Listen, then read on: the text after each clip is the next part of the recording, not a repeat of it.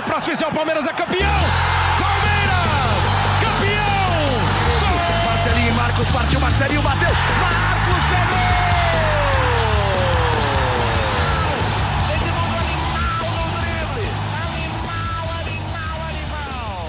Palestrinas e palestrinos, começando mais um GE Palmeiras, o seu podcast aqui do GE. Globo, sobre tudo do Verdão. Estamos ao vivo para falar de uma vitória do Palmeiras que não vencia no Campeonato Brasileiro há quatro jogos, quatro derrotas do Palmeiras, né? E agora venceu, venceu o Curitiba.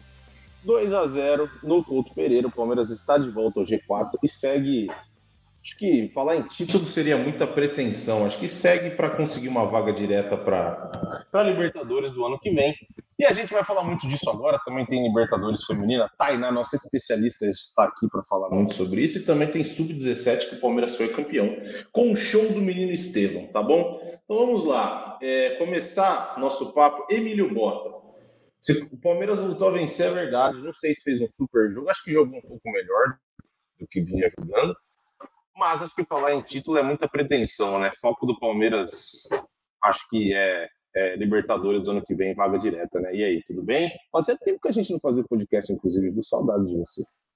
Fazia tempo, cara. Até você me colocou na enrascada de apresentar semana passada aí. Um abraço para você, para o Boca, para Tainá.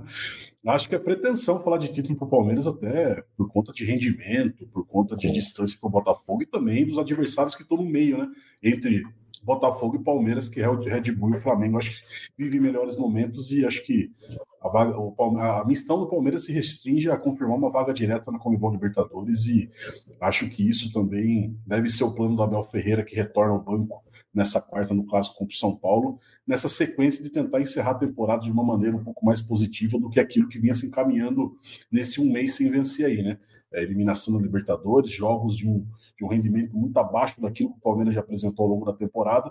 Agora, com a lesão também do Gabriel Menino, a perda de mais um titular no time, por mais que você questione se o menino estava bem ou não, acho que estava bem mal, é, mas acho que também é uma perda importante para você formatar esse elenco aí nessa reta, reta, final da temporada. Mas a vaga, mas a missão é o seguinte: é a vaga direta na, na Libertadores do próximo ano, Garba. É isso, é isso. Vaga com o Palmeiras tudo bem, ganhou dois títulos na temporada, né, Tainá? Ganhou o Campeonato Paulista, ganhou a Supercopa, mas assim, para o Palmeiras, o momento que vive o Palmeiras desde 2015 e tudo mais, não confirmar uma vaga direta na Libertadores seria trágico. Seria trágico, mesmo com os, mesmo com os dois títulos do ano, né, Tainá? Seja também muito bem-vinda e o Palmeiras ontem não fez um super jogo, mas melhorou, né? Foi um desempenho um pouco melhor do que vinha apresentando. Boa tarde, pessoal, todo mundo aí que está assistindo a gente também. É, eu acho que pelos últimos anos, né, do Palmeiras nessa história com a Libertadores, ficar fora com o elenco que tem, com a folha salarial que tem e tudo que a gente viu nos últimos anos, né, seria uma das piores opções, é, mesmo que tenha perdido peças importantes, não tenha contratado tudo mais. Acho que tem um time, sim, para se manter num G4 de campeonato brasileiro, mesmo que esse campeonato esteja tão disputado como a gente está vendo, e acho que é um dos mais disputados é, nos últimos anos. E Sobre o jogo de ontem, é, acredito que sim, o Palmeiras não fez o seu melhor jogo, mas eu acho que é, isso vai ser difícil para o resto da temporada. Acho que agora é encontrar uma maneira de conseguir sair com um resultado. Não é jogar bonito, jogar feio, não é agradar a torcida, ter carinho com a bola, é você conseguir fazer gol e se manter ali brigando por essa vaga no G4. Então, acho que o Palmeiras cumpriu com o que foi pensado e com mudanças no esquema tático, né, que a gente vai comentar um pouquinho mais para frente, mas mantendo um, um, uma visão de que a gente precisa ganhar para somar pontos para se manter no G4 e conseguir essa vaga para Libertadores. Muito bem, Tainá. Leandro Boca, que no último, no último podcast ele estava de cavanhaque, agora ele tirou a parte de baixo da barba e deixou só o bigodeira. Leandro Boca está assim numa fase espetacular. Boca tem clássico contra o São Paulo no meio de semana. Essa vitória de ontem dá um alívio para o Palmeiras pelo menos e assim no Itão já está um pouco pressionado ainda, é verdade. Um pouco não, está pressionado ainda.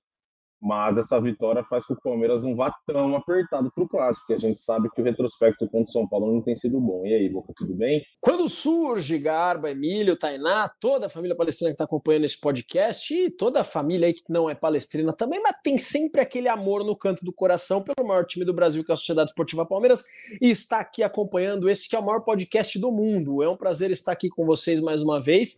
Ó, eu vou te falar uma coisa. É responder para você que o Palmeiras vai menos pressionado contra o São Paulo, para mim é um equívoco. O Palmeiras está extremamente pressionado. O peso desse jogo é infinitamente maior para o Palmeiras e para o palmeirense do que para o São Paulo e para o São Paulino.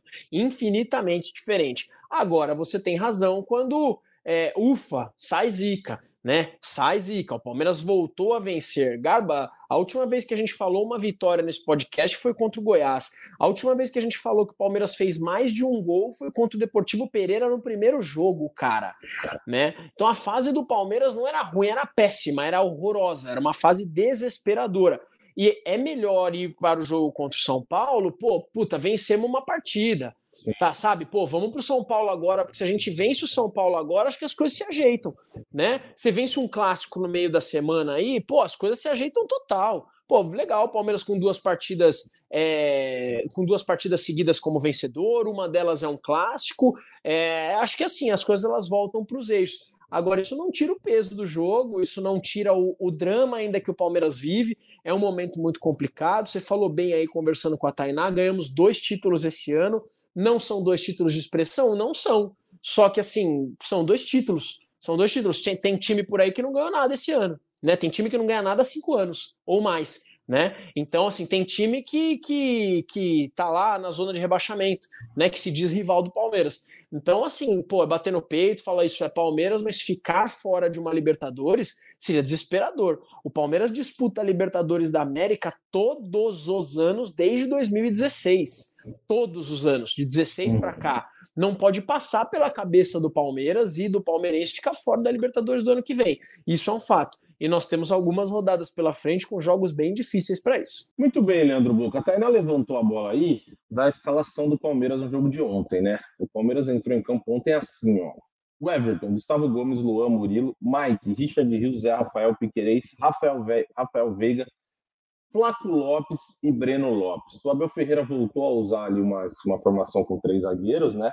Se eu vi alguns burburinhos na internet antes do jogo, talvez ele colocasse o Veiga mais como segundo volante para jogar mais do lado do Zé Rafael com o John John, mas no fim das contas não foi isso. Ele coloca o Richard Rios no time também e o Veiga segue de meia.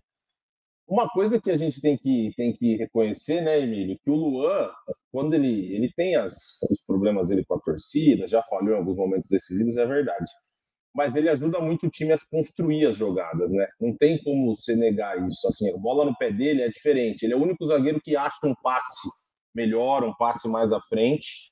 Mas eu confesso que esse Palmeiras do Abel com três zagueiros, eu não lembro de ter, de ter feito grandes jogos. Assim, ele tentou algumas vezes já desde quando ele chegou ao Palmeiras. Ontem, Emilhão, um pouco melhor é verdade, mas esse gol que a gente está vendo agora, o gol do Curitiba, se esse gol aqui não é anulado, pelo que o Palmeiras vinha vivendo, eu acho que dificilmente teria vencido o jogo eu acho, minha humilde opinião, porque é um time muito pressionado para um jogo difícil contra o Curitiba lá. O Curitiba tá, tá mal, é verdade, mas está entregando duro. Mas o Palmeiras ontem até que conseguiu se impor, né, Emílio? Fez um gol, voltou a ser um time muito forte na bola aérea com o Gustavo Gomes. Algumas coisas parece que ontem estiveram mais no roteiro que a gente se acostumou a ver desse time do Abel, né? Deu uma, deu uma mudada, parece, na cara do time ontem. Ah, sem dúvida, né, Gabi? Também, se você for levar em consideração as últimas atuações, então a atuação de ontem fica, fica boa é. perto daquilo que o Palmeiras vinha apresentando, né? Vinha numa bagunça tática muito grande, não sei nem se é bagunça tática, mas acho que os principais jogadores renderam muito abaixo daquilo que é esperado e isso acabou é, de certa forma, passando para todo o restante da equipe. Né? Acho que um pouco de falta de confiança, aquele abalo emocional que tanto foi citado pelos jogadores por conta da eliminação da Libertadores, mas acho que talvez tenha rolado um papo e falado, pessoal, não dá para a gente ficar lamentando o resto da temporada aqui essa eliminação, porque a gente ainda tem alguns jogos importantíssimos para a gente poder garantir aí uma vaga na Libertadores e pensar em alguma coisa maior. Acho que talvez tenha passado um pouco por isso o chacoalhão do Abel aí, que não esteve no banco de reservas ontem, né? Cumpriu o segundo jogo de suspensão imposta pelo STJD, mas que treinou o time durante toda a semana. Então, acho que talvez tenha passado também um pouco pelo, pelo um papo desse aspecto, obviamente, que todo mundo tem que sentir e passar por, pela tristeza que foi a eliminação, mas tem um limite, né? Você, o bonde tá andando e todo mundo acabou conseguindo vencer o Palmeiras. Aí times que acabaram goleados aí ontem, até que conseguiram vencer o Palmeiras recentemente, que não era algo normal? O Palmeiras não perdia muito tempo para o Atlético Mineiro, para o Santos, acabou derrotado pelos dois times de uma maneira é, apática, uma atuação bem apática, bem abaixo daquilo que se esperava. Então, acho que talvez ontem tenha sido é, um ponto do resgate do Palmeiras esse fim de temporada. Acho que não dá para esperar também que o time volte a voar como, como em determinado momento do ano esteve bem, mas acho que é terminar de uma maneira digna e essa maneira digna passa por você manter um padrão daquilo que vinha sendo feito minimamente e você conseguir pelo menos esse objetivo que é essa vaga na Libertadores que a gente vem falando insistentemente aqui. E aí, Tainá e o que vocês acharam desse time com três zagueiros também? Agrada vocês? Não agrada? Sim, você tem um Mike, que é um cara de apoio. O Mike e o Piquerez são dois caras que apoiam muito, né? Pra, com três zagueiros, você acaba, você dá mais liberdade para os dois, tanto que o Piquerez vai fazer o gol lá na frente depois. Tudo bem, foi do escanteio e tudo mais. Mas é um cara que ofensivamente tem sido um dos principais do Palmeiras, querendo ou não, o Piquerez está numa fase muito boa. Uma, ele está numa fase assim acima até do, do, rendimento do resto, né? Ele tem feito bons jogos, fez um golaço contra o Boca, fez um golaço ontem. E aí, Tainá, o que você achou desse time com três zagueiros? Diga, diga. Olha, eu acho que a gente tem coisas boas e coisas ruins para tirar disso. É, pode ser uma boa formação. A, a, gente viu que o Palmeiras conseguiu fazer, como você comentou, coisas que a gente estava acostumado e que não estavam acontecendo nos últimos jogos, como a bola parada e tudo mais. É, eu acho que o ponto mais importante dessa formação com três zagueiros é porque, como a gente comentou na última live, o Gustavo Gomes ele vem em uma temporada muito abaixo no momento, que a gente Sim. não tinha visto ainda do Gomes. E aí, até. É, até o Querez ontem falou sobre a baliza zero e tudo mais. E eu acho que essa função dos três zagueiros é muito importante para esse ponto, né? O Palmeiras, nos últimos jogos, sempre vinha sofrendo algum gol. Ontem sofreu gol, né? Também, então não foi baliza zero, mesmo que estava impedido, sofreu um gol. É, mas eu acho que essa formação com três zagueiros é muito mais pensando nessa segurança e nessa solidez defensiva que o Palmeiras não estava tendo, do que pensando é, numa formação tática, assim, você tirar o peso da falta do Dudu, você organizar o time e tudo mais. Então, eu tô eu penso muito mais nesses três zagueiros, deles serem importantes e deles serem uma boa formação por conta disso, porque o Palmeiras precisa sim recuperar essa solidez defensiva que ele tinha antigamente, que é muito importante, que dá muita força para o time conseguir girar, é, independente como o meio de campo tá ou como o ataque tá. É, a solidez defensiva sempre foi um dos pontos mais fortes do Palmeiras e ela precisa retornar. É, ontem o Luan fez uma boa partida, então eu acho que talvez você vá aos poucos conseguindo recuperar a confiança, e aí isso vai ser muito importante. Agora, para ser bem sincera, essa formação com três zagueiros não me agrada tanto, porque eu acho que a gente perde um pouquinho ali da criação é, no meio de campo para chegar a bola no ataque. Então, eu, eu acredito que a minha formação favorita é mesmo com quatro na linha defensiva, mas assim, eu acho que é um meio caminho ali para conseguir alguma coisa. E aí, Buca, o que, que você acha desse time? Você repetiria, por exemplo, esse, essa, esse time que jogou ontem? Esse time que jogou ontem eu não sei, principalmente pelo ataque, né? O Flávio Lopes, ele tá assim, sei, a cabeça dele acho que não tá. É, muito... Dupla Lopes é complicado, né, Garba? É. Dupla não, Lopes é complicado, né? Não rola, não rola, não rola. É complicado. Cara, eu vou, eu vou, eu vou ser mais simples aí na realidade, né? Uh, sem, não, não vou entrar muito no aspecto tático. Eu entendo que assim, o principal, não, não entenda, torcedor palmeirense, o meu lado corneta agora, por favor. Eu tô muito feliz que o Palmeiras ganhou e tirou a zica, tá? Beleza, isso é um fato. O Palmeiras ganhou e tirou a zica. Eu não quero menosprezar o time do Coxa, até porque tenho grandes amigos na torcida do Coxa. Não é isso, cara. Mas assim, é, é o penúltimo colocado do campeonato, que é o pior, é o pior mandante do Brasileirão. O Coxa jogando no Couto Pereira ou, ou mandando jogos, enfim, tem três vitórias, três vitórias e oito derrotas, além de três empates, se eu não me engano. Acho que esse é o retrospecto, Emilhão. Se puder dar uma buscada, são três vitórias como mandante. Então, a gente não pode pegar o jogo de ontem, por isso que eu vou, vou um pouco na opinião da Tainá, concordo com ela. A gente não pode pegar o jogo de ontem, achar que porque o Palmeiras fez 2 a 0 e em função do jogo de ontem, ah, esse é o Super Palmeiras. Pera lá, pera lá. E a gente entender que todos os problemas foram resolvidos porque o Palmeiras jogou com três zagueiros foi uma opção, precisaria ser mudar, algo precisaria mudar, porque o Palmeiras não vinha vencendo há, quatro partidas no brasileiro, não vinha vencendo há um mês, né? Algo precisava mudar. E de fato, o Abel, ontem representado pelo João Martins, mudou.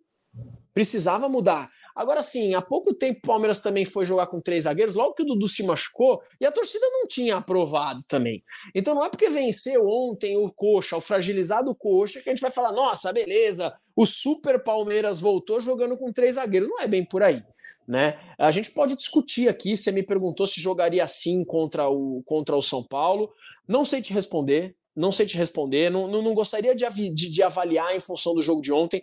Geralmente eu sempre preferi o Palmeiras com uma linha de quatro, igual a Tainá, ao invés de, ao invés de três jogadores atrás e cinco, e cinco mais avançados.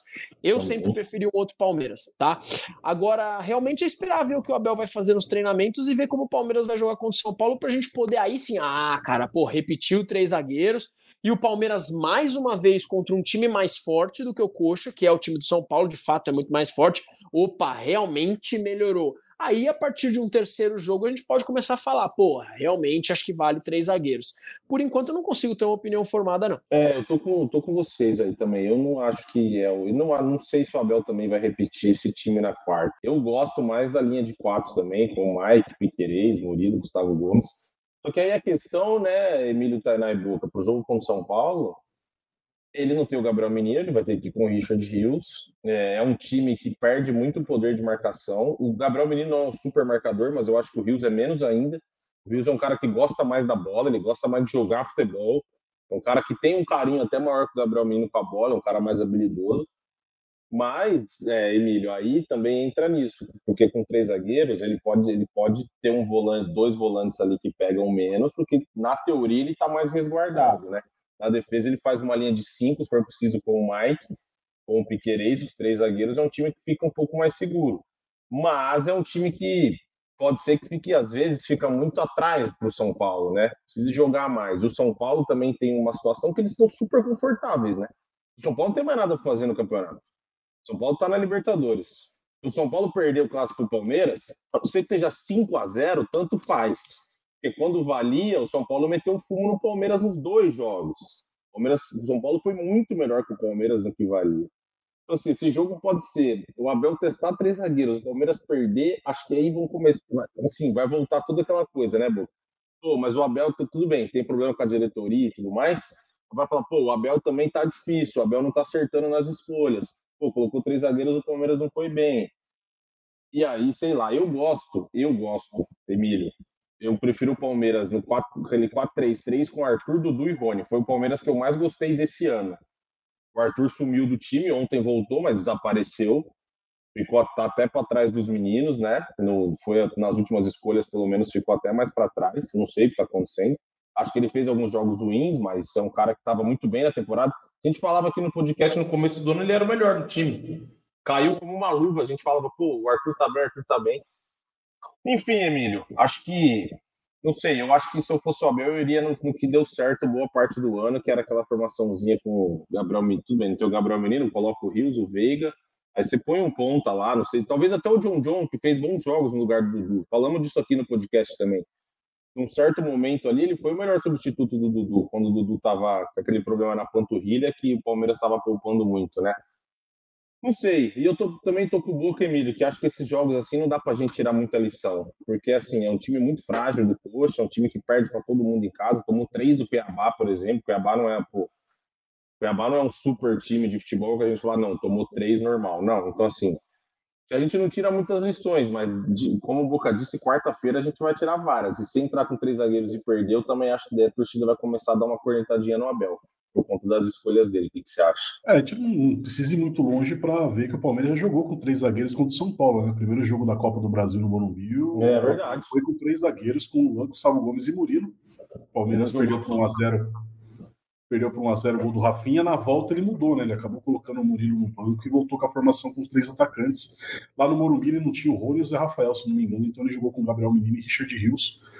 É, mas acho que essa formação, não imagino que o Abel vai jogar na quarta-feira contra o São Paulo assim. Acho que foi mais por conta de duas, duas dois problemas que ele teve para montar o time essa semana: a lesão do Gabriel Menino e também a suspensão do Hendrick.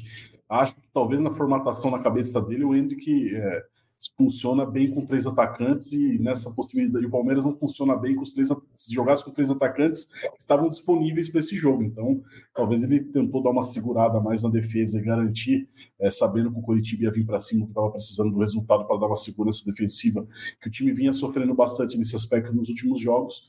E aí optou por essa formação, por já jogar com ela, né? Não dá para a gente dizer aqui que é uma coisa inventada pelo Abel, é uma coisa é, já treinada e utilizada, bastante utilizada por ele na temporada. Não deu certo na maioria das vezes que foi utilizada, né? Contra o Boca também, é, com o Marcos Rocha fazendo essa função no terceiro zagueiro também foi Sim.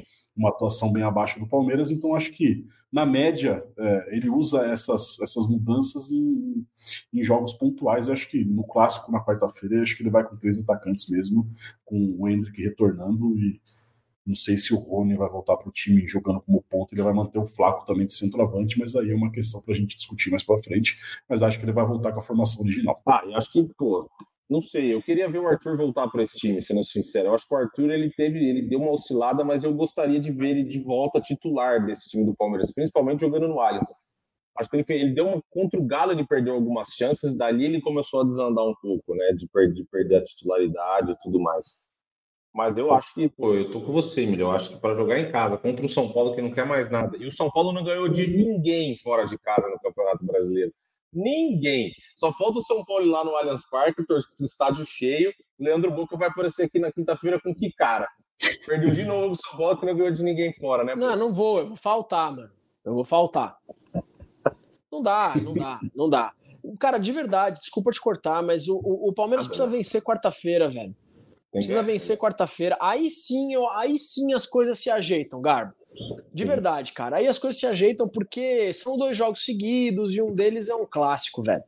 Precisa animar, velho. Precisa animar. E não, entenda, não me entendam mal, cara. Eu tô muito feliz com a vitória de ontem. O Palmeiras precisava vencer ontem. Mas se você falar para mim, pô, Boca, você tá tranquilo, tá satisfeito, tá leve. Leve é o escambau. Leve eu tinha quando eu lutava e pesava 60 quilos. Agora tá o caos. Na cabeça do palmeirense tá o caos. O palmeirense tá acordando segunda-feira depois de uma vitória meio nocauteado né? Vai ter protesto na, na, na Palestra Itália, a, a gestão tá complicada, o palmeirense não tá confiante. É complicado, cara. Eu vou falar uma coisa para vocês, meu. Todo, esse, todo esse caos que tá acontecendo lá de cima tá tendo reflexo na arquibancada e no campo. O que é natural, é normal. É complicado, gente. Desculpa aí, mas o momento é complicado. É complicado ter um fator, né, Tainá, que a principal organizada do Palmeiras tá, rachou completamente com a diretoria, principalmente com a Lila Pereira, e vai ter protesto no Allianz Parque. Não só por parte da organizada, teve de organizada também a maior parte, mas muita gente da torcida também protestou contra a presidente do clube, né, Emílio? E aí, é certeza que antes e depois do jogo vai ter protesto contra a lei. O Palmeiras ganhando ou perdendo. Mas, assim, também são ingredientes que, pô, eu concordo com o Boca. Isso influencia. O jogador escuta lá, pô, mandando não sei quem para aquele lugar, presidente do clube, você fala, pô, que isso? Entendeu? A gente está vivendo um caos absoluto, um time que ganhou tudo nos últimos anos. E, assim, não sei se uma eliminação na Libertadores é para acontecer tudo isso que está acontecendo, mas são outros fatores, tem muita coisa envolvida. Mas, assim, é um jogo que pode virar maré, como disse o Boca, mas ao mesmo tempo, se o Palmeiras perde para o São Paulo de novo em casa, aí eu já acho que a torcida vai não só falar da Leila, mas também vai falar: pô, Abel Ferreira não ganha do São Paulo, não é possível. Algum dia tem que ganhar do São Paulo. Ganhou a final do Campeonato Paulista, beleza, mas, pô, o torcedor vai olhar e falar: não, não é possível. Alguma coisa acontece quando joga contra o São Paulo o Palmeiras nunca vence, né, Tânia? Então, assim, são duas coisas. Uma é pode virar maré, o Palmeiras ganha do, pô, Palmeiras ganha do São Paulo, ganha do Bahia, vai pegar o Botafogo no Rio com outra moral. Vai pegar o Botafogo no Rio tudo, vai falar, não, a gente vai dentro dos caras. Só que se perde pro São Paulo, empata com o Bahia, aí você vai jogar no Rio de Janeiro contra o Botafogo e fala assim, ah, vamos lá para perder de pouco. Aí acho que é, é, por aí, né? Com toda certeza. É, pensando nesse protesto da torcida, eu acredito que, assim como as próximas rodadas são muito válidas para o time a torcida também vai cobrar em todas elas. É, a gente tá, comentou que vai ter o protesto hoje em frente ao Palestra Itália, ou ao Allianz Parque, perdão, mas eu acho que vão ter outros momentos também em que isso vai acontecer, e eu acho que uma eliminação contra o Boca só estourou tudo mais. É, já tinham vários problemas que vem acontecendo desde o ano passado, que a gente já comentou muitas vezes aqui na live, que já sabia que o Scarpa ia sair, aí já sabia que o Danilo ia sair, foi recebendo isso, foi recebendo aquilo, e cada vez foi quebrando mais esse elo até chegar é, hoje que ficou uma, uma um ponto assim um pouco insuportável essa relação entre alguns conselheiros, alguns torcedores junto com a diretoria do Palmeiras. É, é legal a gente falar que, como você citou no último jogo que teve no Allianz Parque, não foi somente a organizada que cobrou, né? Aliás, o Emílio estava lá e o Central que começou a cantar a música, e acho que foi. Meu tio também estava, ele me mandou alguns vídeos. Acho que foi a primeira vez que eu vi a organizada do Palmeiras parando de cantar para acompanhar o resto do estádio que estava protestando contra a diretoria. Eu tenho 22 anos, então vamos lembrar que a minha história com o futebol é recente, tá? Porque eu não lembro de nenhum momento que isso tenha acontecido. É, acho que esse foi o único. É, isso reflete muito em campo, isso muda muita coisa, mas eu, eu concordo com vocês quando vocês falam que a vitória no clássico ela é muito importante é, eu acho que não só pelos resultados negativos contra o São Paulo, que o Palmeiras veio, veio somando aí nos últimos tempos, mas justamente por conta disso, né? Você tem dois jogos em casa para você pegar confiança, para você crescer novamente no campeonato e aí sim você enfrentar o Botafogo com uma possibilidade de você sair com uma vitória ou até um empate lá, que para mim um empate contra o Botafogo lá no Newton Santos já é um bom resultado, né? Que resultado, poderia ter acontecido, aliás, no Allianz Parque, porque aquele jogo contra o Botafogo, o Palmeiras ainda estava muito bem, jogou muito bem. É, então, eu concordo com vocês em relação a isso. É, eu acho que são esses pequenos pontos que o Palmeiras precisa agora ir somando. E sobre a torcida, é, eu acredito que assim, a gente já está tendo uma dificuldade agora. Se a gente for ver, o último jogo que teve no Allianz Parque foi o pior público do ano é, no Allianz, e o, a parcial hoje abriu a venda geral para o jogo contra o São Paulo. E a última vez que eu tinha olhado, eu tinha, tipo, pouquíssimos ingressos. Dessa vez esgotou alguns setores e tudo mais, mas assim, não tá mais aquele boom de nossa, eu não consigo comprar ingresso e tudo mais, porque uma parte da torcida já tá entendendo que o ano de 2023 acabou para o Palmeiras, né? Então acho que essa vitória no clássico também traria essa torcida que fala, opa, o ano acabou, de volta para o estádio e também para apoiar o time. Eu acho que apoio não falta, tá? Não tô falando isso. A torcida continua apoiando, mas acredito que tem uma parte que deu uma desligada e falando, tipo, ah, ano que vem eu volto e tá tudo certo, sabe? É, isso faz parte também, né? Faz parte. O torcedor foi o tempo todo. Sim, com certeza. Teve uma hora que o cara fala, pô, chega, já me desgastei o ano inteiro, fui até o estádio, gastei dinheiro, né? Fala, pô, não quero ver esses caras aí, não quero. Tem hora que você cansa, fala, não quero mais ir. Até porque o ingresso não é nada acessível para você, ah, né? Ficar e também a gente tem todos os pontos de ser um jogo na quarta-feira, enfim. Mas eu acho que uma vitória pode aproximar de novo isso de jogadores, torcida. Acho que essa união não falta, sabe? Mas pode trazer novamente um ponto que às vezes está faltando um pouquinho. É, porque ó, a sequência aqui do, do, do, Palmeiras é uma sequência chata, cara, até o final do campeonato. Eu abri aqui a matéria que os meninos fizeram nossos belos setoristas, o Palmeiras pega São Paulo e Bahia em casa. Setoristas competentes, né? Belos setoristas, aí você errou, né, meu amigo? Eles Pelo amor belos, de Deus. Né? São todos ah, muito belos. Tá ok, então tá bom. Continue aí. Um cara com esse bigode querendo falar da gente, né, cara? Aí, ó, Botafogo no Rio de Janeiro, Palmeiras volta para São Paulo, recebe o Atlético Paranaense. Aqui é um jogo direto por, por vaga na Libertadores. O Atlético Paranaense foi empatar com o Botafogo no Rio de Janeiro ontem. Sábado, dois dias teve de jogo, né? Sábado e domingo, mas foi buscar um empate no Rio de Janeiro. É que não pode ser no Allianz, né? É, é verdade, não pode ser no Acre. Depois tem só Palmeiras e Flamengo no Rio de Janeiro, um joguinho mais ou menos. Aí o Palmeiras recebe o Inter, é duro. A, a, a, sequência é dura, Boca, mas se começar bem, ela pode virar um, um negócio muito bom. Se começar com uma derrota para São Paulo, pode virar uma tragédia. E o Palmeiras ficar fora da da Libertadores, tem que jogar pré-Libertadores, ou nem ir. Nem ir eu acho mais difícil, mas assim, tem que jogar pré-Libertadores, toda aquela história.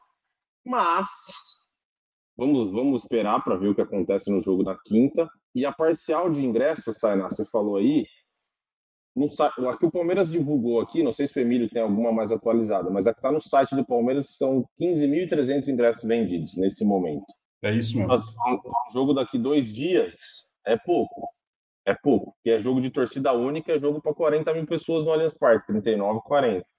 Então, e não está no valor de ingresso de, de clássico que geralmente é cobrado, né? Tá, ó, mais barato a 100, mais caro a 200 reais. É sem contar o Avante, né? Então não está tão caro assim. É óbvio que é caro, é um valor salgado para a realidade brasileira, mas não está um valor que geralmente o Palmeiras cobra em clássicos, né? Pois é. Não, é assim, ainda é caro, é verdade, mas, pô, perfeito, é isso. Está muito mais baixo do que a gente se acostumou a ver, muito mais. Mas acho que a Tainá também, pô, é isso. Se ganha de São Paulo, provavelmente contra o Bahia vai encher o estádio. Vai encher o estádio, aí vai, aí vai pro Rio de Janeiro com duas vitórias, aí, pô, a torcida do Palmeiras que tá no Rio vai encher o Newton, a parte que der do Newton Santos e vai tentar empurrar o time. Diga. Não, é, é, que assim, você fez. Você, você tava falando assim, pô, do Palmeiras classificar direto para Libertadores, ou então do Palmeiras ir para pré-Libertadores, mas fora da pré é algo não tão real assim. E eu discordo, cara.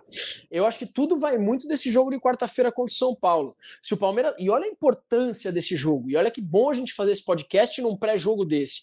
Se o Palmeiras vence o São Paulo, realmente embala um pouco mais e as coisas se aliam, se ajeitam, e aí eu concordo com você. Do contrário, cara, se, tem que ter uma madeira para eu bater três vezes aqui, mas se, se dá ruim contra o São Paulo, meu irmão, é, é, estar fora da pré-Libertadores também é uma realidade, Garba, porque se você pegar e o Palmeiras hoje é o quarto colocado do campeonato com 47 pontos. O sétimo colocado, que hoje teoricamente está fora da pré-Libertadores, é o Galo com 43. Uma vitória do Galo coloca o Galo a um ponto do Palmeiras, cara. Né? Eu tô falando que o sétimo colocado pro quarto colocado, que é o Palmeiras, são quatro pontos. Tá muito aberto. E aí, o, o Fortaleza e o Fluminense, que são os dois clubes que estão atrás ali, tem toda a questão de Sul-Americana e Libertadores, aí precisa ver o que vai acontecer nessas competições. Né? Se eles ganharem essas competições, eu acredito que ganhem, e quero que ganhem, inclusive, aí eles já desencanam no Campeonato Brasileiro, que não tem mais a fazer ali, igual o São Paulo. Né? Se eles perdem essas competições, eles vêm para cima no Campeonato Brasileiro também. E eles têm condição de ir mais além no Campeonato Brasileiro, eles têm time para isso. Então, o Palmeiras está nesse jogo com São Paulo de algo assim extremamente importante para acontecer para cima ou para baixo. É algo muito delicado. E eu concordo com a Tainá, o Palmeiras vencendo essa partida, provavelmente a torcida dá uma animada maior e começa a ir para cima. Com relação a essa questão do torcedor, o torcedor palmeirense sempre encheu muito o estádio. Independente da fase do time, o torcedor palmeirense sempre aparece e aparece bastante. Acontece que, além do, do ingresso ser extremamente caro, convenhamos que essa eliminação da Libertadores da América e a praticamente impossibilidade do título do Campeonato Brasileiro, eu sei que matematicamente existe, mas na realidade isso está muito distante, é, dá uma desanimada muito forte no torcedor, né? Mas eu falo aqui para você, torcedor palmeirense, pô, galera, vamos lá, vamos voltar, vamos lotar porque esse time precisa do nosso apoio para se classificar para a Libertadores do ano que vem. É, e assim, até no outro jogo rolou um negócio curioso, né? O, o Veiga e o Rony discutiram. E assim, esse, esse elenco, a gente, pelo menos é a ideia que eles passam é que todo mundo muito parceiro ali. Todo mundo, todo mundo se dá bem, pelo menos é o que parece. Óbvio que não é todo mundo amigo, porque não dá, mas assim, parece que todo mundo se respeita e se gosta, o mínimo. E o V e o Rony geralmente é um cara da paz, né? Então, assim, você vê que eles estão incomodados também. Fala, pô, essa, esse não é o Palmeiras. Esse não é o Palmeiras que todo mundo se acostumou a ver. Esse Palmeiras que, pô, não faz gol, Palmeiras que está sofrendo, Palmeiras que não vai, que é um time que, que a gente, pô, dificilmente você viu esse time sentir psicologicamente desde quando o Abel Ferreira chegou. Palmeiras com um jogador a menos em mata-mata de Libertadores, segurando o tranco e, pô, vambora, vambora. Então, assim, é uma fase meio turbulenta, mas faz parte também. Eu acho que não dá também, Boca, você como torcedor, nosso torcedor aqui pode falar. é, tem, tem, tem gente que já começa a querer jogar tudo fora, né? Ah, ninguém mais presta, ninguém mais presta, ninguém mais presta. Pô, os caras foram campeão brasileiro ano passado. É, é, é. Querendo ou não, ganharam coisa esse ano. Foram até a semifinal da Libertadores. Então, assim, aquele clássico torcedores, calma. Se o Palmeiras, não, o Palmeiras não vai ser campeão brasileiro, não sei que aconteça um milagre. Aí alguém Desculpa. falou aqui, muda, muda até o nome da ponte, da arrancada para 2023. Arrancada ah, heróica 2023. Mas, assim, Sensacional. Assim, não é para aquele negócio de nossa, ah não, o Abel Ferreira não presta mais, ah, então porque ninguém presta mais, isso irrita. Embora. Então, assim, é, não é por aí também, né? Calma. Não, isso irrita, isso irrita, assim, de verdade, cara. Eu tô vendo algumas, é, é, algumas pessoas, minoria, tá? Grande minoria. Mas eu já vejo alguns comentários de fora Abel. O ciclo do Abel no Palmeiras se encerrou, não é assim. Eu entendo que alguns ciclos podem ter se encerrado lá. Né? Existem grandes jogadores. Eu falei ontem no, na minha transmissão no pós-jogo que é natural, faz parte. Natural, natural. É, eu entendo assim, tem jogadores no Palmeiras que eu sou muito fã. Entenda, eu sou fã de muitos jogadores, mas eu amo o Palmeiras. São coisas diferentes. Então, assim, tem jogadores lá que eu sou, eu sou muito fã e eu queria que se aposentassem no clube. Cara, o Gomes eu queria que se aposentasse no clube, o Piquerez, o Zé Rafael. Eu quero que esses jogadores fiquem no Palmeiras, o Rony, o Dudu, é, todos eles. Todos eles. Só que assim, pelo que o Abel mesmo declarou em algumas entrevistas, a, a, a cobiça de times estrangeiros para esses jogadores parece que fez a cabeça desses jogadores realmente ficar um pouco fora do Palmeiras. Repito, eu gosto dos jogadores, sou fã dos jogadores, mas eu, eu amo o Palmeiras. Se para esses jogadores não tá bom ficar no Palmeiras e a cabeça deles ficar meio lá, meio cá, que saia, cara. Que saia. Não quero que saia, Garba, mas assim, se não tiver com a cabeça no Palmeiras, vaza. Essa é a realidade. Agora, o Abel, para mim, é o maior treinador da história do Palmeiras e ele não é o problema do Palmeiras. Vai sair o Abel para vir quem, gente? Desculpa, eu falei isso no último podcast e vou falar de novo. Vai trazer o Joel Santana pro Palmeiras? O que vocês querem no Palmeiras? Eu quero o Abel no Palmeiras. Só que eu quero o Abel no Palmeiras com uma diretoria competente que traga peças que ele precisa e com jogadores que queiram jogar no Palmeiras e estejam com, com a cabeça para isso. Né? Se tiver algum problema lá dentro, ah, esse aqui tem problema com esse. Legal, fulano, vem aqui, cara. Você não quer estar tá aqui? Tchau, chispa. E a diretoria tem que ser competente para trazer um jogador no lugar né? Eu enxergo que, que, que tem que acontecer alguma reformulação ali, Garbo. Eu acho que pro, provavelmente o ciclo de um ou outro realmente já deu mas esse um ou outro, para mim, não é o Abel Ferreira. E é um, assim, encerrar ciclo. Assim. O Felipe Melo, por exemplo, foi bicampeão da Libertadores com o Palmeiras e a hora dele chegou, pô, abraço. O Daverson foi embora do Palmeiras. É um negócio que é natural e também tem hora que a torcida começa a pegar demais no pé do jogador, que é a hora também dele ir embora. Esses caras já ganharam muita coisa. Ninguém, ninguém vai sair com ingratidão com os jogadores. Pelo menos da minha parte, eu acho que eu não sou assim, igual tem muito cara que é fanático, não, porque o cara traiu o time, o cara foi embora. Não é por aí. Não é por aí. Pô, se o Dudu sair do Palmeiras para jogar no Corinthians, beleza. Mas assim, pô, se o cara cerrou o ciclo dele foi embora naturalmente, como faz parte da vida, ok, isso é bom. Tem que dar uma oxigenada no time. Tem um monte de moleque aí pedindo passagem. Agora, Emílio, o Murilo mandou uma pergunta aqui legal. Ó. Qual a pontuação mínima até hoje para vaga direta? E você, como ótimo setorista, como eu disse agora há pouco, sei que você tem os números aí, então passe, porque tem torcedor palmeirense que já está aqui na ponta do lápis, ó. Ó, fazendo ponta para ir para a vaga direta. É, vamos lá, Lucas, são, são, são, vários os cenários aí, né? É, a partir de 57, 58 pontos, você já tem 94% de possibilidade de se classificar para a Libertadores, sem contar essas condições que podem mudar com a variação de, de aumento de G4, para G6, Sim. enfim. Mas a partir de 57, 58 pontos, você tem 94%. Para você estar tá 100% garantido, 66 pontos. Nunca um time que fez 66 pontos ou mais ficou fora de uma, de uma vaga direta na Libertadores. É, então, a gente levando em consideração, estava fazendo uma análise do que foi as, essas últimas 10 rodadas do Palmeiras no primeiro turno, né? O Palmeiras teve 50% de aproveitamento nesses 10 jogos, quatro vitórias, três empates e três derrotas. Ele fez 15 dos 30 pontos. Se o Palmeiras mantiver a projeção do que ele fez no primeiro turno no segundo, ele somaria 15 pontos, né? A gente levando em consideração que ele tem 47 hoje, ele faria 57, com mais 5 seriam 62 pontos, né? Sim. Ah, não estaria 100% garantido, mas seria uma possibilidade bem grande de estar garantindo uma dessas quatro vagas. Mas para não correr risco nenhum, são 66 pontos. Nunca quem fez 66 pontos ficou fora de uma vaga direta de Libertadores. Ontem é, então, saiu. De 10 jogos, o Palmeiras teria que vencer, fazer mais 20 pontos. 20 pontos. Tá com 47, mas 19 pontos. É. Tem que ganhar 6 e empatar 1. É isso, né? Para não ter risco. É. Ganhar 6 e empatar 1. É isso aí. Ontem saiu também, só para a gente levantar para o torcedor, é, a estatística de chance de G6 do Palmeiras, e aí tem 82,3% de chances de ficar no G6, que seria até a pré-Libertadores, né? Então é isso aí. É, são é Botafogo, Red Bull Bragantino, Flamengo e Palmeiras. São os quatro primeiros aí que têm mais chances de ficar no G6. É, e assim, Botafogo vai, o Bragantino vai, o Flamengo com certeza também vai, porque o Tite já tá dando uma boa acertada no time. Então, assim, três já foram. O Palmeiras tá, precisa encaminhar também a sua para ir embora. E daí, acho que se o Palmeiras dá recado também, o Palmeiras engata duas vitórias seguidas, o Atlético Paranaense já vai olhar e falar: puta, agora lascou. Agora os caras não vão mais perder para ninguém. Então, assim, o Palmeiras tem que dar, dar recados para o Atlético Paranaense não alimentar essa vontade, né? o Atlético que pega o Lanterna nessa rodada, né? América Mineiro na, na Liga Arena. É, dificilmente vai perder pontos. É, o Corinthians perdeu, né? Mas, saber. Ah, mas peraí, você é. querer comparar o Atlético Paranaense com o Curica, você tá de brincadeira, não tem comparação. Não existe não, comparação.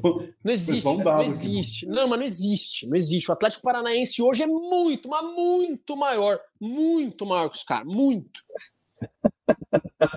Só que esse campeonato, né, né, Emílio? Pô, falando América, não sei o que, Atlético. E o América nem joga um futebol tão ruim pelo, pela tabela que tá, viu? O América é. contra o Botafogo, inclusive, fez um bom jogo, só que o Lucas Perry, pô, numa, o Júnior Santos acertou um foguete lá no ângulo, a outra bola desviou. A maré dos caras tá tudo dando, quase sempre dá certo. Aí não tem, não tem jeito. Mas assim, tirando de ponto, né? Tirando ali o Curitiba, o América e o Curitiba, que estão muito atrás, e o Botafogo, cara, o campeonato é absurdamente equilibrado. Absurdamente equilibrado. Aí você tem, acontece o que acontece, quer dizer, o que aconteceu ontem não acontece, né? Tomar sete, o Santos tomou 7 a 1 do Internacional. Assim, não acontece. Mas assim, não é um desequilíbrio tão grande no campeonato. E aí eu queria saber, eu queria Leandro Boca, Emílio Bota, Tainá, não sei, não lembro quem estava aqui a gente muda aqui o elenco toda hora. Mas o Palmeiras empatou em 0 a 0 o jogo de ida com o Santos, né? Foi 0 a 0 Leandro Boca veio aqui no, no podcast e falou assim: ó, o Palmeiras deixou de ganhar dois pontos na Vila Belmiro, ganhou um, faltou se vencesse o jogo, ganharia E foi crucificado. Crucificado, eu me lembro muito bem. E só para contar para você, Leandro Boca, que de seis pontos contra o Santos, o Palmeiras fez um no Campeonato Brasileiro. E você foi crucificado. Não, mas o Boca, o Boca é soberbo, o Boca tá errado.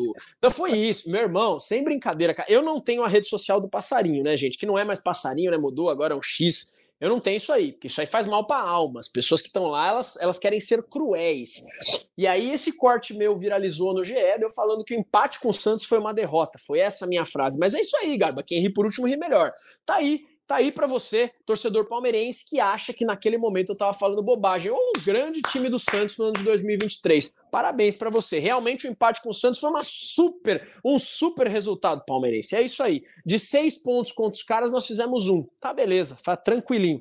Ô, Garba, só um detalhe que eu, que eu, que eu queria falar. Eu sei que é um podcast do, do, do é o GE Palmeiras, a gente fala muito de Palmeiras aqui. É, eu, é claro que o Botafogo é favoritíssimo para ganhar o título do Campeonato Brasileiro. Favoritíssimo, favoritíssimo, Sim. com todos os méritos. A campanha do Botafogo é de se tirar o chapéu, é sensacional. Parabéns para você, Botafoguense, que merece, né? Agora sim, cara, a gente não é muito de falar do Red Bull Bragantino que tá a sete pontos dos caras, tá a sete pontos dos caras. Ah, joga bola. Final. Joga bola, viu? Cara, e, no, e, nesse retorno do campeonato são os caras que estão mandando. Ah, não, mas a camisa pode pesar. Meu irmão, são dez rodadas aí, velho. Sei não, viu? E o Flamengo tá a nove pontos. O problema do Flamengo era um só, Jorge Sampaoli. Aí, aquele time do Flamengo queria derrubar o Jorge Sampaoli, isso para mim é muito claro. Agora chegou o Tite lá, meu, vou falar para você que Botafogo é favorito? É, mas para mim o título do Campeonato Brasileiro tá aberto, viu? É, difícil, mas assim, é, tudo pode acontecer, né? Por exemplo, essa rodada, o Botafogo, o Botafogo pegaria o Fortaleza agora, né? Mas por causa do jogo no domingo, tal, mudou tudo. Mas assim, o Botafogo tem um jogo dificílimo, que é o Fortaleza fora de casa. Não dá nem para dar. Só que agora esse jogo vai para o meio de uma, de uma data FIFA. Uma dessa o Diniz convoca o Tiquinho Soares ou o Lucas Pé. Olha o problema que o Botafogo tem. Vai jogar com Fortaleza lá e desfalcado. E o Bragantino recebe o Galo. É jogo duro também, é verdade. Mas assim, pode acontecer. O Flamengo visita o Grêmio, também tem jogo duro. Mas assim, numa dessa, o Red Bull ganha do Bragantino, o Fortaleza, o, o Red Bull ganha do Bragantino, ó, o, Red, o, Bragantino ganha do, do Galo o Botafogo perde pro Fortaleza, são quatro pontos. Assim, o campeonato tá, ainda está um pouco aberto. Acho que assim, Botafogo, eu acho que o Botafogo ainda vai ser campeão, mas assim, é o que o Boca disse, pode acontecer, pode acontecer. E o Bragantino joga bola. O Bragantino é um time bem, bem arrumado, bem treinado. O resultado, o Palmeiras empatou lá, né, 2 a 2 é, ficou, ainda ficou amargo para o Palmeiras, mas assim, foi um bom resultado para o Palmeiras, para o Red Bull nem tanto, porque o Palmeiras estava reserva. Mas eu tô com boca nessa. E você, Emílio? Já que estamos falando do campeonato em geral, Emílio, dê o seu, o seu palpite. O que, que você acha? Cara, eu acho difícil o Botafogo perder o título, mas eu imagino que o Flamengo vai incomodar bastante o Botafogo nessa reta final. Algo que eu achava que o Palmeiras que faria, viu? Eu acho que se não tivesse engatado essas quatro derrotas seguidas, olhando a tabela ali, após, mesmo após a eliminação para o Boca, eu achava que o Palmeiras ia ia estar melhor posicionado e incomodar um pouco mais o, o Botafogo. Mas acho que é, acabou tropeçando e acabou perdendo bastante a, o fio da meada. E acho que o Palmeiras não tem como chegar, mas acho que o Flamengo vai, vai incomodar bastante, mas acho que, acho que vai acabar dando o Botafogo. Queria só aproveitar aqui que o Arthur Fernando fez, Arthur Fernando fez um desafio para o Boca. Não sei se o Boca viu no chat aí. Ele falou: vamos fazer uma promessa que às 5 e 11, Garbeloto, 5 e 11, ó, vamos fazer uma promessa aqui. Se o Palmeiras vencer o São Paulo, o Boca tira o bigode dele. A gente quer saber, Leandro Boca. Vitória no clássico, o senhor vem com a, com a pele bundinha de nenê, lisinho, passa um, um gilete aí, ah, ou fiz propaganda. Falar, não, se falar que não, é sacanagem. É sacanagem. Pô, Cara, tem que tirar pode se ganhar. Então, na verdade, é mais fácil o contrário, tá? Porque eu não vejo a hora de tirar essa coisa feia da minha cara. Eu só deixei porque o Palmeiras ganhou ontem, tá? Mas se vocês quiserem me fazer esse favor, tá beleza, é isso aí. Então, se ganhar, eu tiro, se perder, eu, eu deixo. Qual que é a regra? É isso? Então, eu acho se ganhar. Fala, eu acho não, que ganhar tá agora... dando sorte, então você tem que continuar até o final é, do campeonato. Pra mim é isso. Eu acho que essa é a linha de raciocínio, gente. Eu acho que assim, como me incomoda, tem que ter o sacrifício é esse. Então, se continuar ganhando, eu deixo. Se perder, eu tiro, pô. Eu, eu ri bastante, porque tá todo mundo falando que tá lembrando Valdívia. E eu tava catando isso. o bigode é o assunto do momento no chat aqui. É. é. Valdívia, Valdívia de bigode era, pô, tem, tem fotos muito boas. Fenômeno. Valdívia é um fenômeno. Sensacional. Mas então fica combinado assim, tá? Se ganhar, eu deixo o bigode. Tá Isso. Bom, fechou. Vou até, já que o Emílio levantou a bola, deixa eu dar uma lida aqui, né, rapaz? O Arthur mandou uma música boa aqui, Boca. O Palmeiras é o time da arrancada, o Palmeiras é o time do amor. O Arthur tá empolgado, hein? Tá empolgado. Os gatos de São Paulo ele vai aparecer aqui no próximo podcast gritando campeão já. Tá empolgado. Vamos ver. O Alcides mandou, a oxigenação do time começa por sair jogadores que não, que não são, que acho que não atuam tanto, como o Breno, Atuesta e o Jair. É, esses três aí acho que dá para dá o Palmeiras dar linha. O Atuesta, ele chegou e não chegou, né? Ele fez um jogo ou outro só e mais nada. O Breno Lopes, acho que a torcida do Palmeiras é muito grata, mas Esse também deu uma cansada. Deu uma cansada. E o Jailson também não preciso nem falar. Né? O Jailson abraço, ele nunca correspondeu. Mas enfim, Tainá, você não falou sobre a disputa pelo Campeonato Brasileiro, né? Diga, não passei essa bola para você. Diga aí o que você acha. Você acha que, você acha que dá para o Palmeiras chegar, para o Flamengo chegar, para o Bragantino chegar? Diga aí. Eu acho que o Palmeiras hoje não é muito foco no G4, como vocês falaram, né? Tem outros times que estão à frente do, do Palmeiras agora, se não fossem esses últimos quatro resultados negativos, acho que brigaria aí muito, mas o Palmeiras não conseguiu ficar na cola, então acho que o Campeonato Brasileiro agora é algo muito distante, é foco no G4 e acaba por isso. É, eu acho que o Flamengo pode dar bastante problema, concordo quando fala que é, o São Paulo era o, o, grande nome negativo né, desse time, mas o Flamengo tem um grande elenco e pelas últimas atuações do Botafogo também, acho que a gente pode levar isso em consideração do time tá caindo um pouco, né, de rendimento e o Flamengo conseguir chegar nisso. Eu, é, e também a atuação do Red Bull Bragantino, que vem crescendo muito nos últimos anos, eu acho que isso é muito importante para o cenário do futebol mesmo, né? A gente sempre comenta os mesmos times na briga e é legal, é interessante a gente ter um time diferente brigando por isso. Um time que basicamente ninguém esperava, porque é aquele famoso do briga quieto, né? E aí, quando você vai ver, é vice-campeão brasileiro ali, tá super bem. Enfim, é, eu gosto bastante do time do Bragantino. Eu acho que ele teve um crescimento muito positivo nos últimos anos e talvez ele incomode mais até do que o Flamengo aí, é, esse time do Botafogo. Mas acho que também está muito definido, né? Então, futebol é futebol, sim, mas assim. Tem até momentos que a gente assiste o jogo do Botafogo, cobri bastante jogos do Botafogo nas últimas rodadas, que você fala, putz, hoje o time não tá jogando bem, vai perder, que não sei o quê, e aí consegue acertar uma bola que você fala, tipo, cara, da onde ele tirou isso para conseguir fazer esse gol? Então, acho que é muito um momento, sabe? Eu até postei isso, acho que o Botafogo tem uma uma sorte e uma mentalidade de campeão já do brasileiro esse ano. Então, acho que é muito difícil esse título sair da mão deles. Concordo, muito difícil. Se sair, vai ser uma das maiores vou falar pipocada, mas sei lá, gente algum botafoguense vai ficar chateado. Ah, seria das maiores pipocadas de todos os tempos perder um título desse.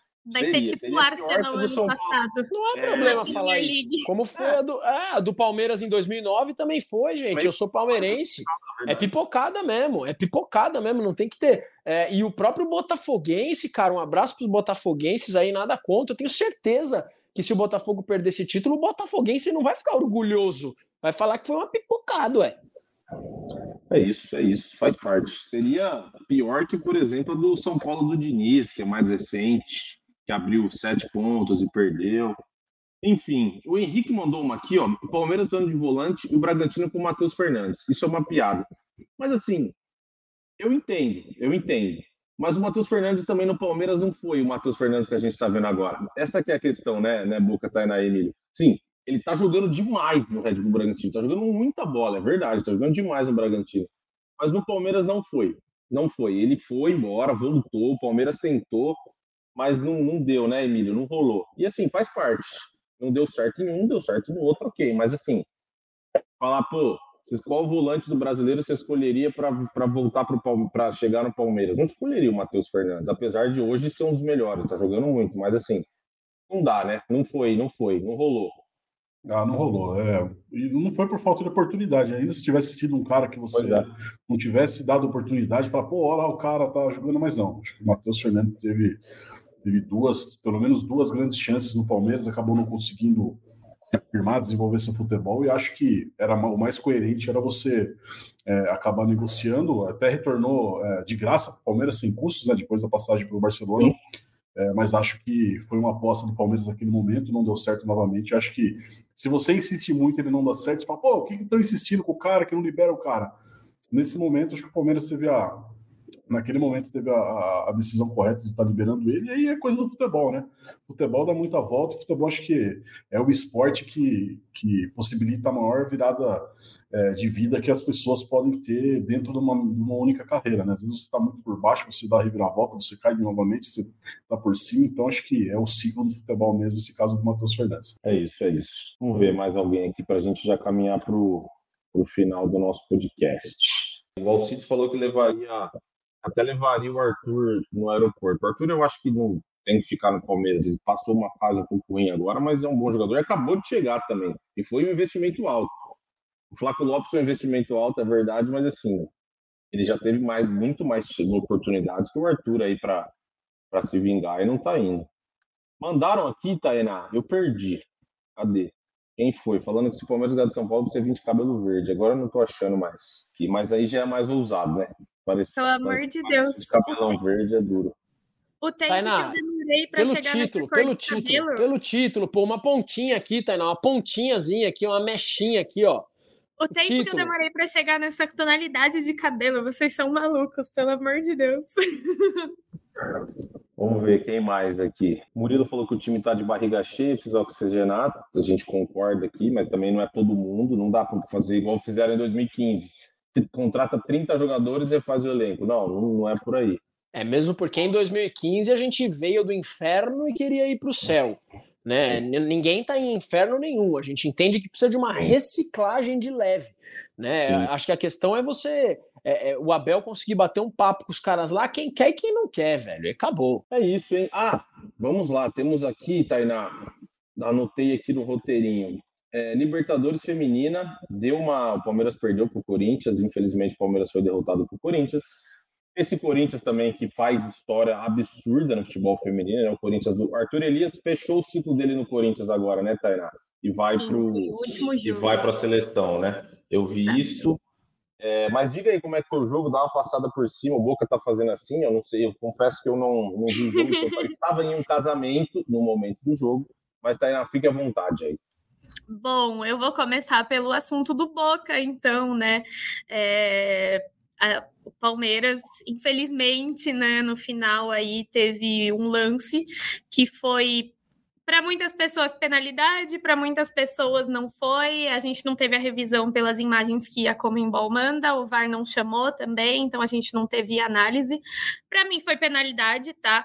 É, mas resta, restava a gente saber se a acho que era a Bruna Caldeirão, se ela estava impedida no começo da jogada ou não, que daí você anula, né, a penalidade, mas enfim, a gente não teve essa imagem, então sempre esse título do Corinthians, né, no maior derby da história, como a gente tratou aí na última live que fizemos, é, ele vai ficar marcado por um lance que não teve uma revisão tão justa assim no final e que poderia ter mudado a história aí do título, porque o Palmeiras teria uma possibilidade de empatar numa penalidade e levar aí para os pênaltis.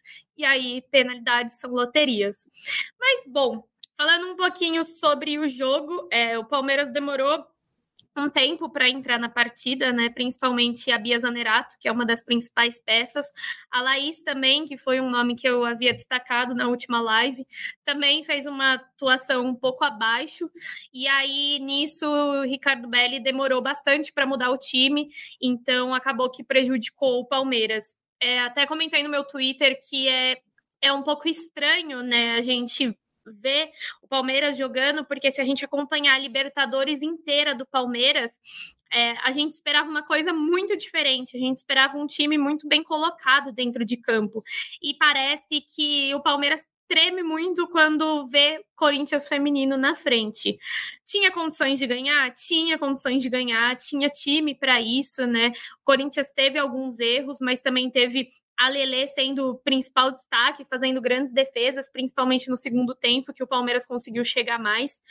E é isso, né? Eu acho que agora é um foco no, no Paulista, que enfrenta novamente o Corinthians e pela primeira vez um Corinthians sem Arthur Elias, né? São dois jogos na semifinal. Se o Palmeiras for eliminado para o Corinthians, são cinco meses sem competição. É, para o próximo ano.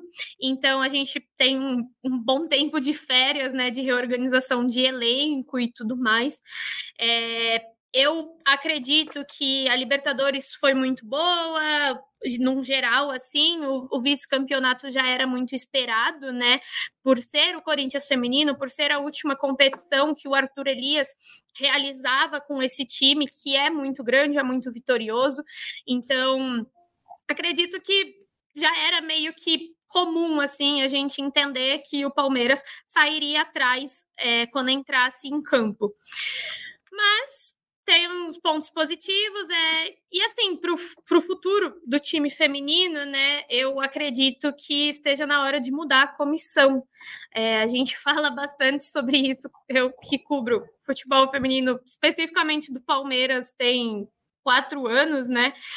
É, eu peguei uma fase, um tempo muito grande com o Ricardo Belli, né? Desde o final de 2019, depois teve uma saída, um hiatozinho ali, que foi comandado pelo Hoffman, e aí a gente volta com o Belli para esse comando.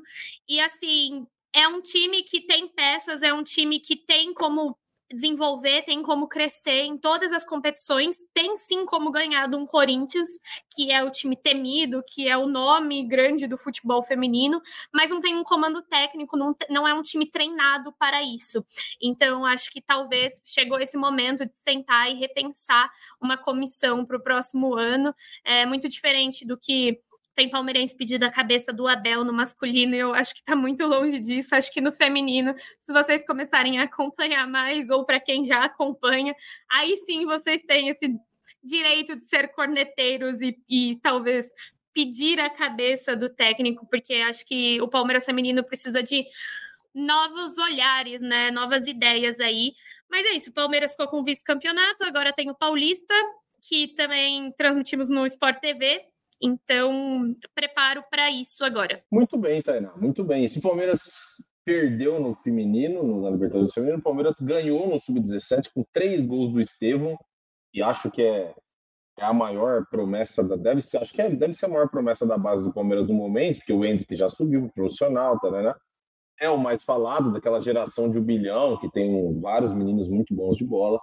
O Estevão fez três gols, o Palmeiras venceu a final sobre o São Paulo por 3 a 0 foi campeão brasileiro sub-17, título que, pô, essa molecada da base do Palmeiras desde 2015 é um absurdo. Eles ganham tudo, o Palmeiras está aproveitando como nunca aproveitou a base, e é um negócio assim fundamental, até por conta de dinheiro, né, Emílio? O Palmeiras tem que fazer dinheiro, tem que vender um ou outro, vender o Giovani, por exemplo. E o Palmeiras, então, foi campeão brasileiro sub-17, mais um título para os meninos da base. E chegamos ao fim uma hora e quatro minutos de, de podcast ao vivo hoje. Emílio Bota, foi um prazer revê-lo, hein? A gente se encontra na quinta-feira, depois de Palmeiras e São Paulo. Esperamos que para falar de uma vitória do Palmeiras, afinal, nosso podcast é do Palmeiras e a gente quer falar de coisa boa. A gente não quer falar de crise e coisa ruim, certo, Emílio? Até quinta. Sem dúvida, Lucas. Até quinta-feira aqui. Estava fazendo a simulação aqui no site do, do GE, dessa reta final do Campeonato Brasileiro e Palmeiras termina em quarto aí. Mas não vou falar qual clube grande de São Paulo, que na minha lista ficou entre os quatro últimos colocados e seria rebaixado, na minha tabela, obviamente. Grande abraço a todos. Valeu, Emílio, muito bom. Depois eu vou até fazer aqui, hein? Vou fazer aqui, vamos ver o que vai dar. Tainá, obrigado. A gente se vê também na quinta. Não sei se vai estar por aí na quinta. Se tiver, a gente fala de Palmeiras e São Paulo. Fechou? A Tainá que acho que inclusive vai até o. Vai estar no Águas, vai trabalhar por lá. Espero a gente se vê. Boa, boa. Até quinta, então. Até quinta, quem quiser, vamos fazer conteúdos pré, então me encontrem lá na Palestra Itália para a gente gravar isso. Beijos, obrigada, pessoal. Muito bem, o bigodudo Leandro Boca. Boca, foi um prazer revê-lo mais uma vez. Você está muito, muito exótico com esse bigode. Você está tá legal, bom. Assim, ó, eu, eu, achei, eu achei, eu gostei do estilo. Eu gostei do estilo. Não que, minha, não que minha opinião mude alguma coisa para você ficar com ou sem bigode, mas eu gostei do estilo, tá diferente. O cavanhaque também tava legal, tá bom, Boca? Não sei se você tem um recado. Eu acho que você tem. Acho que hoje você tem que dar um recado. Eu acho que tem um time que você quer dar um recado especial hoje. É, eu queria mandar um abraço para vocês três e agradecer muito, muito, muito ao Santos Futebol Clube, porque uh, o estilão de filme que eu mais gosto de comédia, né? Fazia muito tempo que eu não dava tanta risada assim.